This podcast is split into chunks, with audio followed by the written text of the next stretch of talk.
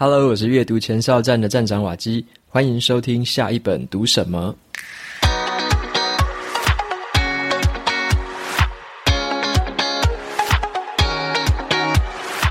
今天要跟大家分享的这本书，它的书名叫做《犯蠢》。犯蠢在讲的是一些聪明人都会遇到的思考盲区，来帮我们做出更有效的这个决策还有判断。那今天要跟大家分享的就是一些反直觉的思考方式。今天就跟大家分享三个书中带给我的启发。这本书会抽出两本抽奖证书，还有 Kobo 电子书的七折折扣码，相关资讯跟参加方式就放在节目资讯栏里面。那么本集节目是由 Set Knowledge 知识卫星赞助播出。从小到大，学校其实很少教我们如何发挥想象力。进入职场之后啊，还被指定说要照着规矩走，不能自己天马行空。但是啊，想象力才是打开商业价值的关键。像是我自己就设计了一套说书人的商业模式，把我自己想做的事情跟市场的需求给结合起来，打造一个能够获利的事业。今天要介绍给大家的是谢荣雅的想象力商学院线上课程，讲的就是把商业洞察还有设计思考。完美融合。这堂课的讲师谢荣雅，他之前担任过鸿海的产品策略顾问，而现在是奇想创造的创办人。他也是第一个想到结合除湿机跟滤水器，把空气中的水拿来饮用的人。台湾早期的时候啊，是以代工业为主，我们的教育就好像流水线一样，生产出一批又一批品质很好，可是却缺乏独特性的人才。我们很习惯执行业主的命令，却很少对问题产生更多的洞察。台湾人就常常被质疑说缺乏想象力、缺乏创造力，也因此啊，市场上最热卖的金句好像就是跳脱框架思考。不过在这个同时啊，我们也会被人家说不守规则、爱钻漏洞。诶，其实很奇怪哦，大家不觉得这两件事情很矛盾呢？台湾人其实从来就不缺乏创造力。我们缺乏的是对问题的真正洞察力，还有改变现况的动力。这一门线上课程就是从商业洞察的角度出发，解决生活上的痛点，找出消费者的需求，开发想象力，让你的脑洞大开，结合设计思维，从产品、市场、行销的三方面来布局，创造属于自己的商业模式。十月三十一号之前，只要使用专属折扣码，还可以再额外折抵五百元。有兴趣的朋友，欢迎前往节目资讯栏参考看看喽。接下来呢，我们就回到今天这本书的分享。为什么有一些聪明人会做出坏决定，聪明人也会做出愚蠢的决定、错误的决定？这是因为啊，他们也和我们一般人是一样的。如果我们把脑袋里面的思考方式啊当成是一个软体的话，那我们就把我们的思考叫做是一个心智软体。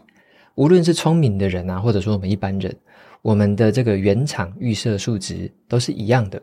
这个原厂预设数值呢，其实是我们在数万年前啊，人类还过着狩猎采集的生活，我们那时候的大脑就是用这个原厂预设数值在做运作了。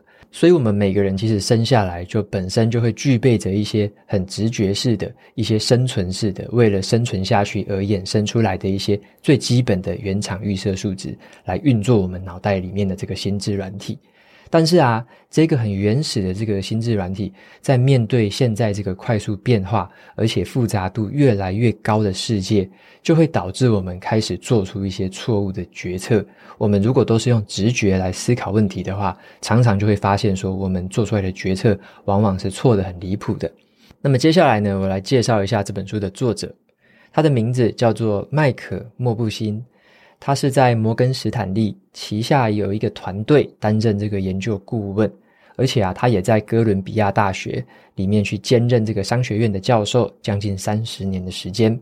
他的工作就是协助客户去进行一些投资配置，还有投资估值，以及呢做一些竞争战略的分析啊，跟担任一些企业的决策顾问。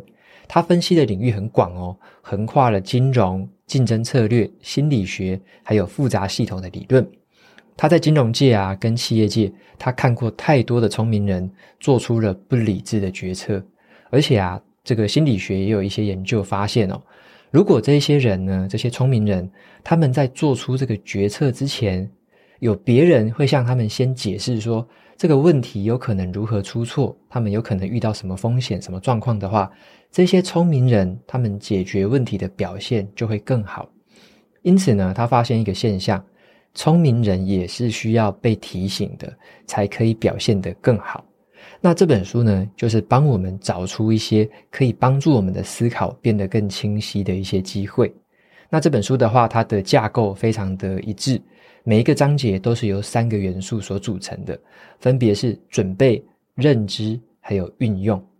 作者他会在每一个章节的开始，会先让我们去学习一些我们人们常犯的错误，而且他会去解释一些这些错误发生的原因是什么。然后啊，他会教我们如何辨识这一些我们面对问题的种类，如何去减少有可能发生的这个错误。以及呢，降低这个犯错的风险。那在章节的最后呢，它就会提供一些可以实际运用的步骤，还有工具，来帮助我们减少这个潜在发生错误的可能。那我认为说这本书它有两个特点啊，我读起来的话，我发现它第一个特点是这样子：作者他提供了很详尽的这个学术研究资料，而且还搭配很多在投资界、企业界的一些专业案例。蛮适合说，如果你想要深度钻研这个领域的话，这里面有非常多的资讯可以参考。可是对于比较初阶读者来说，我认为是稍微偏硬一些，因为它的案例很多，但是呢，你要消化的话，相对来说会比较吃力一些。但是如果你可以耐下心子来看的话，其实它里面的资料我觉得还蛮充分的，我自己也从里面截取到了蛮多很有帮助的地方。那第二个特点，我认为是这样子。他谈的呢，并不是那一些老掉牙的那种心理偏误啦，像是我们常听过的一些心理偏误，例如说损失趋避，还有过度自信、确认偏误、定锚效应，这些都是我们已经听到这个烂掉，对不对？但是作者他在这本书里面谈的是比较偏向于他在投资产业里面的一些实际经验，再结合了他对心理学还有科学的涉猎，统整出来更为实用的八种观念。那以下呢，我就摘录其中的三个我觉得蛮有趣的重点来分享给大家。首先，第一个要来跟大家分享的是，我们要特别留意专家的限制。好，专家的限制是什么意思呢？因为我们如果都用直觉来思考的话，我们会以为说专家的预测好像就比较准。不知道你的直觉是不是也是这样子？就是看到像是电视上一些在预测股票市场啊，在预测什么选票啊，在预测一些世界局势的一些专家，讲起来是头头是道，分析的是诶有凭有据，看起来就好像他们预测的很准一样。但是事实上真的是这样吗？这本书里面他在谈的就是说，其实呢，专家有一个特色，就是他们对于比较狭窄的领域是有很详细而且很深入的了解的。可是，当他们在面对了一些很庞大、很复杂，而且很多样化的系统的时候，他们的表现不一定比较好哦。而且，我们越来会越常见到说，有很多的企业开始去调整他们对于专家的依赖程度。而且啊，甚至在某一些的决策上面，他们会舍弃专家的观点的，而且是用这种电脑的决策模型、演算法，或者是借助一些群众智慧来做到一些决策。那这边就举一个实际的例子给大家参考看看，像是在美国啊，有一个消费电子零售商的龙头叫做百思买，英文叫做 Best Buy。我的第一台电子阅读器，Kobo 的电子阅读器，就是在 Best Buy 买的。然后它非常的大家，也是一家非常仰赖专家预测的这个企业。毕竟它是零售商嘛，它会很精准的去预测说它的库存啊，它的这个销量，它的一些折价券啊、优惠券的这个销量是怎么样。那他们呢，在二零零四年的时候开始进行了一些各种新的尝试，例如说啊，他们就发给了公司里面两百多名员工一些比较基本的背景资料。然后就要求大家说去预测明年的礼券销售量有多少。最后呢，他们就统计这个结果，发现说这两百多名员工所预测出来的平均值达到了九十九点五 percent 的准确度，非常非常高。而原本呢，公司里面有一个小组，这个小组里面就是专家汇集在这边，他们的预测却相差了五个百分点。另外一次，他们有一个另外一个新的尝试哦。他们请另外三百多名员工来预测说，从感恩节开始到年底的这整个销售额会是多少。结果啊，这群员工他们预测出来的表现，再度的大胜内部的这个专家预测。那这个结果就有点跌破他们公司自己的眼镜哦。然后呢，他们后来有很多的决策或很多的预测，就开始去试图用这个方式，可能找公司里面更多人，有一些实验，他们找了数千个人来做这个预测，就发现这个准确度比起小这个比较少数的这个专家来说呢，这个准确度来得更高。但是啊，我们看到这个案例之后呢，我们必须注意一点，也不能完完全全的这个。盲目的相信群众智慧啦，好，为什么这样说呢？因为呢，要让这个群众智慧可以发挥效果，其实啊，要满足三个条件才可以，必须是有多样性、整体性，还有诱因。好，首先是这个多样性，多样性就是。刚刚讲的，他们找的这两百多名员工，其实他们在的这个部门都是不太一样的。他不会找说同一个部门同一组员工来做这个预测，而是找这个很多样性的这个员工来做预测。这个可以降低一些集体的误差。那第二个要素是要有整体性，就是要确保说这个系统会把每一个人的资讯都纳入考虑。而不是说，诶，你觉得这个员工他是在送货的，然后你就不采纳他的意见。诶，这个员工他是在高阶主管，然后你就采纳他的意见，这个就没有整体性了。所以说，整体性就是要确保系统可以把每一个多样性的人，他们里面的这个资讯全部都纳入考虑。最后一个第三个元素是诱因，诱因就是说要鼓励人们。要让他们认为说自己是具备独到的观点的，他们觉得自己的贡献能被能被采纳，他们会愿意贡献自己的智慧，这个也有助于减少个人的误差。所以说啊，这三个要素要同时满足：多样性、整体性跟诱因。这个时候呢，群众智慧才可以真正的发挥效果。像是有一些很知名的例子啦，例如说刚刚讲到的大型零售商的这个销售额。或者是啊，金融市场上面股票的涨跌，这种系统就是非常庞大、非常复杂。这种东西的预测就很适合用群众智慧来解决。但是相反的啊，如果你只是想要维修家里面的水管哦，那最好是找专业的水管工人。那你如果想要诊断说，诶，自己可能生病了，得了什么病症，那最好是去诊所看医生。除非啊，当我们遇到的是刚刚所说的那种庞大又复杂的问题，而且现在很具体的规则跟专业知识是无法解决的时候，具有多样性的群众智慧通常就会显得比专家还更有价值。再接着呢，我来分享第二个重点，就是情境胜过性格。情境胜过性格。作者他指出啊，我们人啊常常都会认为说自己是很客观的啦。可是呢，我们其实没有自己想的这么客观啦。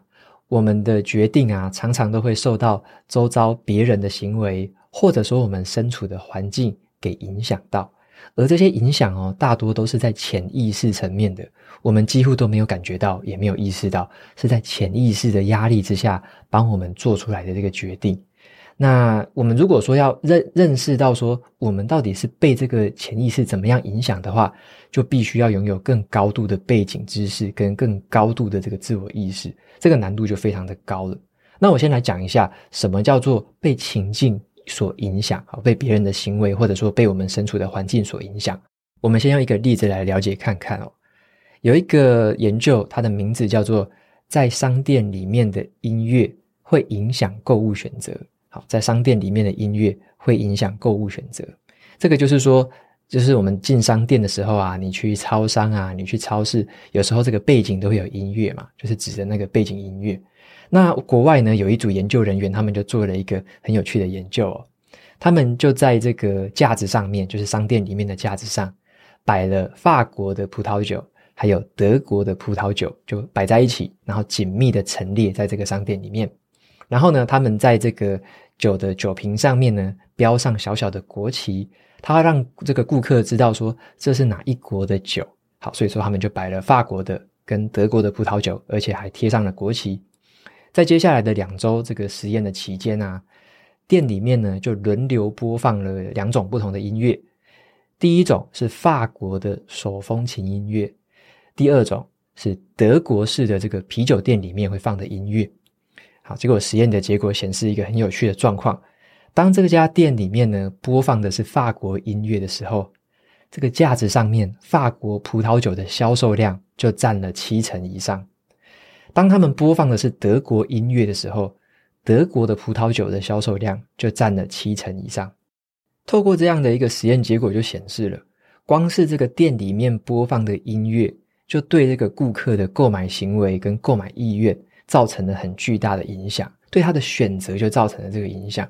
而且啊，更有趣的是哦，当这个顾客啊，他们承认说自己是听得出来这个是法国音乐，或者是他们听得出来是德国音乐的时候，他们自己听得出来哦，他们也承认了，却有百分之八十六的人否认说这个音乐对自己的选择有任何的影响。但是这个就很有趣了，他觉得诶，这个音乐不会影响我选择哪一种酒。但是实际上，透过这两周很密集的这个观察和数据，就会发现，其实呢，播什么音乐，大部分的人可能就会选那一个国家的酒；那播另外一个国家的音乐，就会选那个国家的酒。所以，这个情境对人的选择跟决策的影响也是非常巨大的。那看到这个现象啊，我就想到了之前很畅销的一本书《原子习惯》。那个作者呢，他就讲过一个很有趣的这个观察哦：如果我们要改变一个人的习惯，就要改变他身处的环境。好，如果我们要改变一个人的习惯，就必须改变他身处的环境。像是啊，他有在接受一场这个线上采访的时候，他就被问了一个问题。采访者就问他说：“为什么你总是有这么多的好点子？”好，因为这个原子习惯的作者，他常常会在社群媒体上。贴他的这个新的点子、新的想法，然后那些点子都非常的棒，我也有在追踪。那这个采访者就问他说：“你为什么有这么多的好点子？到底是哪里来的？而且还这么频繁、这么密集？”那这个原子习惯的作者他就说他的这个诀窍是这样子啦。他说呢，自己随时都被书籍包围。好，他像是他被采访的时候啊，他的桌上就有十七本书，另外呢，他还有一些书放在床旁边。还有一些书放在他的咖啡桌上，还有一些书放在客厅里面。他说啊，这一些书里面就有很多好点子，而这些好点子都离他很近。虽然说这些好点子不是他自己的，但是他能够站在别人的肩膀上，打造出自己的新点子。然后呢，有一些新点子就会变成好点子。因此，他的方法就是他改变了自己身处的环境，让自己被好书包围。也就是让自己被好点子给包围。那这两个例子就显示了什么？在我们还没有了解到别人做出的决策，他在什么情境之下的时候呢，我们不应该对别人的行为太快就做出判断。像是刚刚这个买酒的这个实验，像是他听到不同音乐就买不同的酒，那你总不会说，诶，你今天买回来的是法国酒，所以你是一个什么样的人？结果你隔天买回来的是德国酒，那你就是一个什么样的人？我们不会这样子去判断，因为他当下身处的这个情境，店内播放的音乐影响到他，让他做出了不同的选择。所以在我们还没有了解别人的情境之前，我们不应该对别人的行为做出太快的这个判断。那另外啊，就是说，像刚刚这个原子习惯作者这个例子也是一样，他能够想出很多很多好点子。难道是因为他特别聪明、特别有天赋吗？这倒也不一定，而是跟他身处的情境很有关系。他让自己被书本包围，被好点子包围，被这些好的资讯、好的 input、好的输出给包围，所以自然而然的，他就能够产生出一些更好的点子、更好的一些想法。OK，所以这个就是情境对我们的影响，有时候是大于我们的性格，或者是大于我们的天赋的。再来呢，跟大家分享的是第三个重点，那就是要看情况而定。好，要看情况而定。有的时候啊，我们如果用直觉来思考的话呢，就会过度的相信以前的一些旧经验，或者是啊，会很坚持说自己相信的方法，自己相信的一些信念，然后呢，就变得很顽固，很不知变通。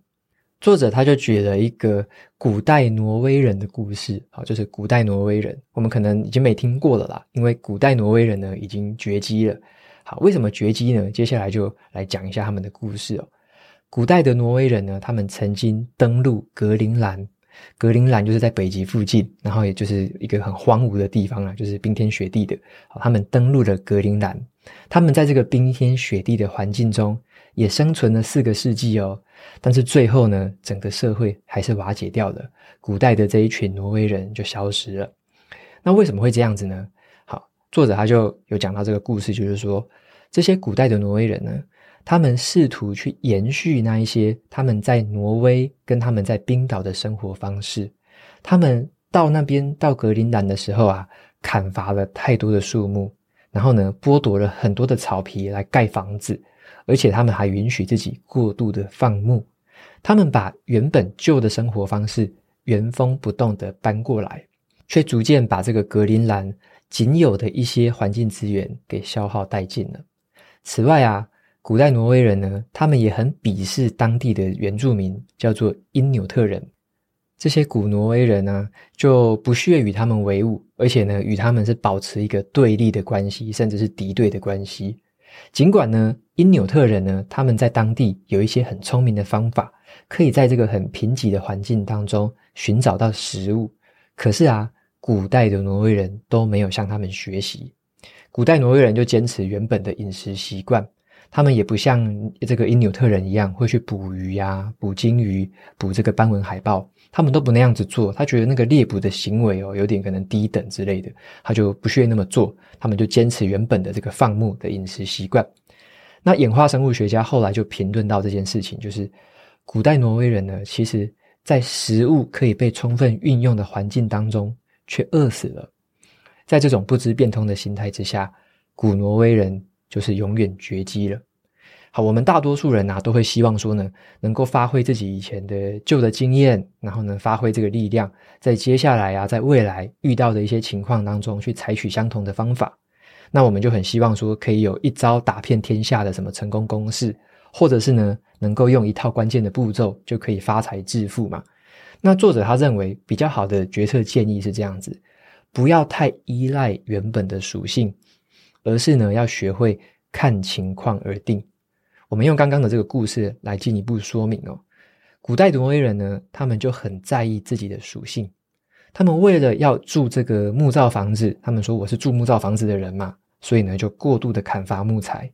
他们为了要维持原本的这个饮食的习惯，维持这个属性，他们就要放牧，然后呢，却破坏了当地的植物群，让当地的这个植物生态整个被破坏掉。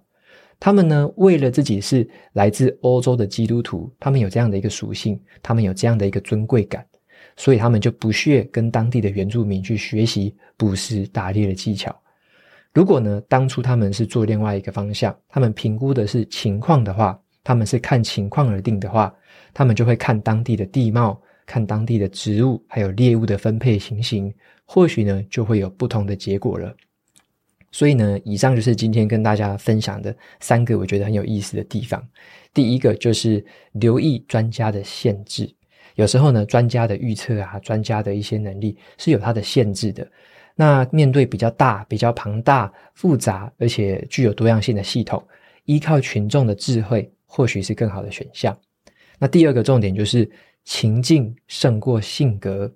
情境胜过性格，有时候我们会被我们所身处的环境啊，被周遭别人的行为给影响。我们做出的决策是因为情境而造成的影响是非常大的。所以有时候我们在判断自己或者在判断别人做决策的时候，都要去思考一下他身处的情境是什么。最后第三个是要看情况而定，就是呢，我们不要太依赖说以前的旧经验。或者说很坚持说某一个属性自己一定是怎么样，然后或者说自己的信念一定是怎么样，不能变通。好，我们要避免这个状况，而是呢，做出好决定的这个关键在于要看情况而定。当下的情况是什么？我们可能要因地制宜、因时制宜。OK，所以以上呢就是今天跟大家分享这本书里面三个我觉得很有意思的地方。那最后总结一下。犯蠢啊！这本书它的英文书名其实大家也可以参考看看。英文书名叫做《Think Twice》，好，《Think Twice》直接翻叫做“想两次”，好，但是真正的这个翻法应该叫做“三思而后行”。好，所以它的中文这个书名呢，如果大家要把它翻译过来，就叫做“三思而后行”。就像是呢，作者他提醒我们，在做出决策之前，要先透过反直觉的方式来思考，才会让我们的理智还有反省的能力有机会能够派上用场，帮我们做出更高品质的决策。我前阵子啊，有跟大家分享过的另外一本书叫做《逆思维》。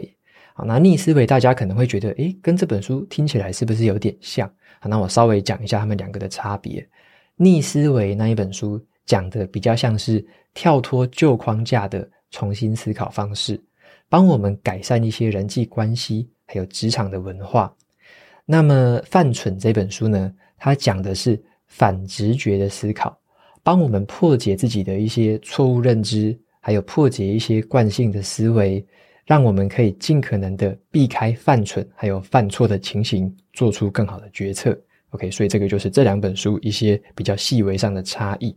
好，那当然这两本书都是对我们的思考或者说对我们的决策上面都有一定程度的启发。有兴趣的朋友都可以看看这两本书的这个说书内容，或者说我的这个文章都有在节目资讯栏提供给大家参考看看。那么以上呢就是今天这本书的说书分享。好，那希望大家有得到一些帮助。再来的话，来念一下 Apple Podcast 上面的评论。第一位听众叫做三三四五二一六七九零，他留言的内容是山姆叔叔。他说：“感谢瓦基，希望你能持续分享好书给大家。” OK，非常谢谢山姆叔叔的这个留言。那再来的话，第二位听众是 C 风 Chen，他说：“不听可惜的优质节目，恭喜两百集了，希望你一直做下去，一直滋养我们。” OK，非常谢谢 Stephen Chan。然后我自己其实也蛮讶异的，就是两百集了，怎么时间过得这么快？突然就这样子，而且已经届满两年了，所以一百集就代表一年，两百集就是两年。好，所以说当然希望说可以持续做下去，持续的跟大家做这个交流。那么再来第三位听众叫做 Wei Chen Anita，他说每天早上醒脑的好节目，刚开始听的时候觉得有点吃力。渐渐的越来越轻松，还是最喜欢这种干货很多的优质频道。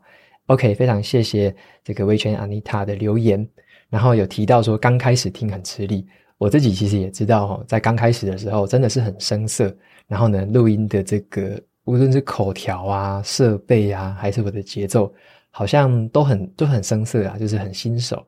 其实我现在自己也不太敢回去听。我自己一开始录的什么第一集、第二集，我都不太敢听。反正我知道说有一定程度的进步啦，但是我就我自己也不太敢听以前的，就听到觉得很不好意思、很害羞。好，那也谢谢这位听众的留言跟支持。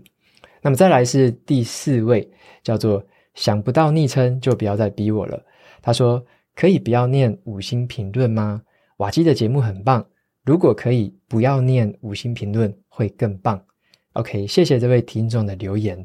然后针对这个留言，我做了一件事情哦，因为我觉得很好奇，就是为什么会呃说不要念五星评论？因为这是一个我跟听众互动的机会，然后呢也有一些回答问题是在这边做，所以我也觉得很好奇。但是呢，我就先做了一件事情，我在 Instagram 上面发起了一个投票，好，有两个选项，第一个选项是支持念五星评论。好，那第二个选项就是反对念五星评论。好，那反对的话，我就有请大家说可以私讯给我原因，为什么你觉得反对？为什么不要念？好，结果呢，我收到了两方的这个私讯，就是有很多朋友也密我，然后呢告诉我说为什么要念。那有很多朋友也密我，为什么不要念？好，这边是我的一个统整之后的结论，分享给大家。第一种是希望我继续念这个五星评论的听众。因为他们说五星评论的话，就是当然留言的这个听众就希望自己被念到嘛。无论他留的内容是什么，无论是提问啊、支持啊、肯定啊，或者是一些想法的分享，他们都希望说被念出来。那还有一些听众会跟我提问嘛，我会做一些回答。那这一些的话就是蛮及时的，而且呢，我也透过这个口语的方式，很好、很轻松的可以回答给大家。所以这也是一个互动的效果。所以支持留五星评论的听众是这样子。另外一方面呢，也有很多听众密我说，这个可以不要念五星评论，或者说建议可以怎么样？好，那大家说不要念五星评论的原因有什么呢？好，我大概整理几个。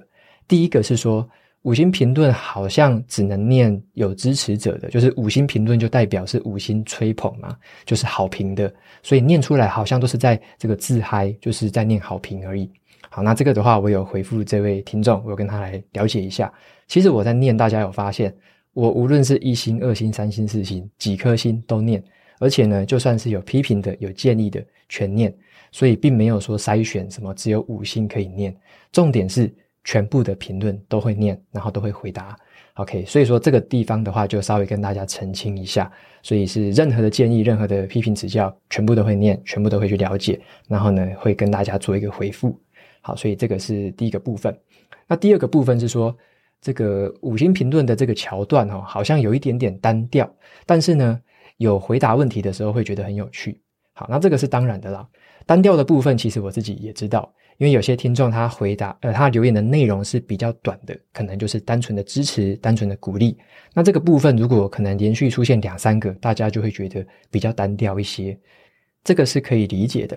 但是另外一个就有提到说，如果是有提问然后被回答的话，这种内容都非常的棒。好，那所以说这个就是有一些取舍的啦。当然有一些留言的内容可能就比较普通一点，但是有一些留言的内容就很有趣。然后呢，我的回答也会让我自己觉得就是活力充沛，然后可能会去再找更多资料啊，或者说像这一次的这个回答就特别做了一个调查，然后让我自己也找出一些自己思考上的盲点，或者说我没有注意到的事情。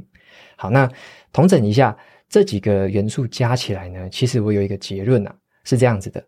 五星评论呢，如果我们想两个情形哦，第一个，我们如果不念的话会怎么样？好，如果我不念的话，我不回答的话会怎么样？好，这个情形就是听众呢就缺少了这个跟我互动的管道，他们留的内容可能就不会被听到，他可能也不会听到自己讲了什么，然后呢，他问我的问题，我也没办法透过这个五星评论的桥段来回答他，缺少了这个互动的桥段，所以呢，原本希望听到。想要听到，或者说他就是很喜欢听到这个桥段的人，他就会失去了这个东西。好，第二种，我们如果保留这个五星评论的这个问答的桥段，会怎么样呢？那就是一切一如既往嘛。对于不想听的，或者说诶觉得这个地方比较无聊，他没有兴趣的，其实 Podcast 有一个很好的功能，就是跳过。你只要按下一首，就是你可以跳到下一集。只要按下去，就整个后面就跳掉了。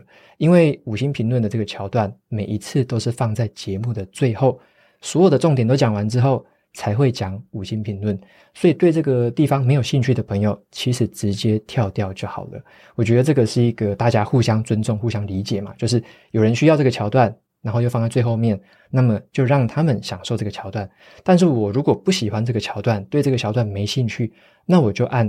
跳过就可以了，所以这是一个有点举手之劳嘛。那我也不会影响到别人想要听的权利。那么有一些听众他也很贴心哦，他非常支持节目，然后呢，他也密我说他后面的桥段他都会跳掉，他觉得有点不好意思。可是我要跟大家澄清的是这样子，后面的桥段如果说诶你不想听这个五星评论啊，或者说你不想听这个一些回答的部分。完全可以跳掉，这个是我非常支持的。因为呢，节目就是各取所需嘛，需要的部分我们就听，不需要的部分我们就跳掉，把那些时间花在自己更喜欢的事情上面，这是完全 OK 的。所以我自己也非常支持这样的收听方式。那我自己在听其他节目的时候也是一样，我有不想听的、没兴趣的。我就大胆的把它跳过去，也不会怎样啊，也不用觉得不好意思。好，所以说有一些听众很贴心的在这边跟大家来做一个统一的说明。OK，所以以上呢就是这一次我特别发起这个投票，然后呢让大家回复给我一些回馈，让我可以知道说原本我没有看到的一些盲点。以及一些我原本根本就没有想过的一些想法，或者说一些这个内心的心情之类的。好，那也很感谢大家这次踊跃的参加这一次的这个投票活动，然后也给我很多的回馈，非常的感谢。OK，那节目到这边就进到了尾声哦。如果你喜欢今天的内容，欢迎订阅下一本读什么，然后在 Apple Podcast 上面留下五星评论，推荐给其他的听众。你也可以用行动支持我，一次性或每个月赞助九十九元，帮助这个频道持续运作。如果你对这个频道有任何的想法，或者有想要问我的问题，都欢迎在节目资讯栏里面的传送门连接找到留言给我的方式。我每周也会在阅读前哨站分享阅读心得。喜欢文字版的朋友可以去订阅我的免费电子报。好的，下一本读什么？我们下次见喽，拜拜。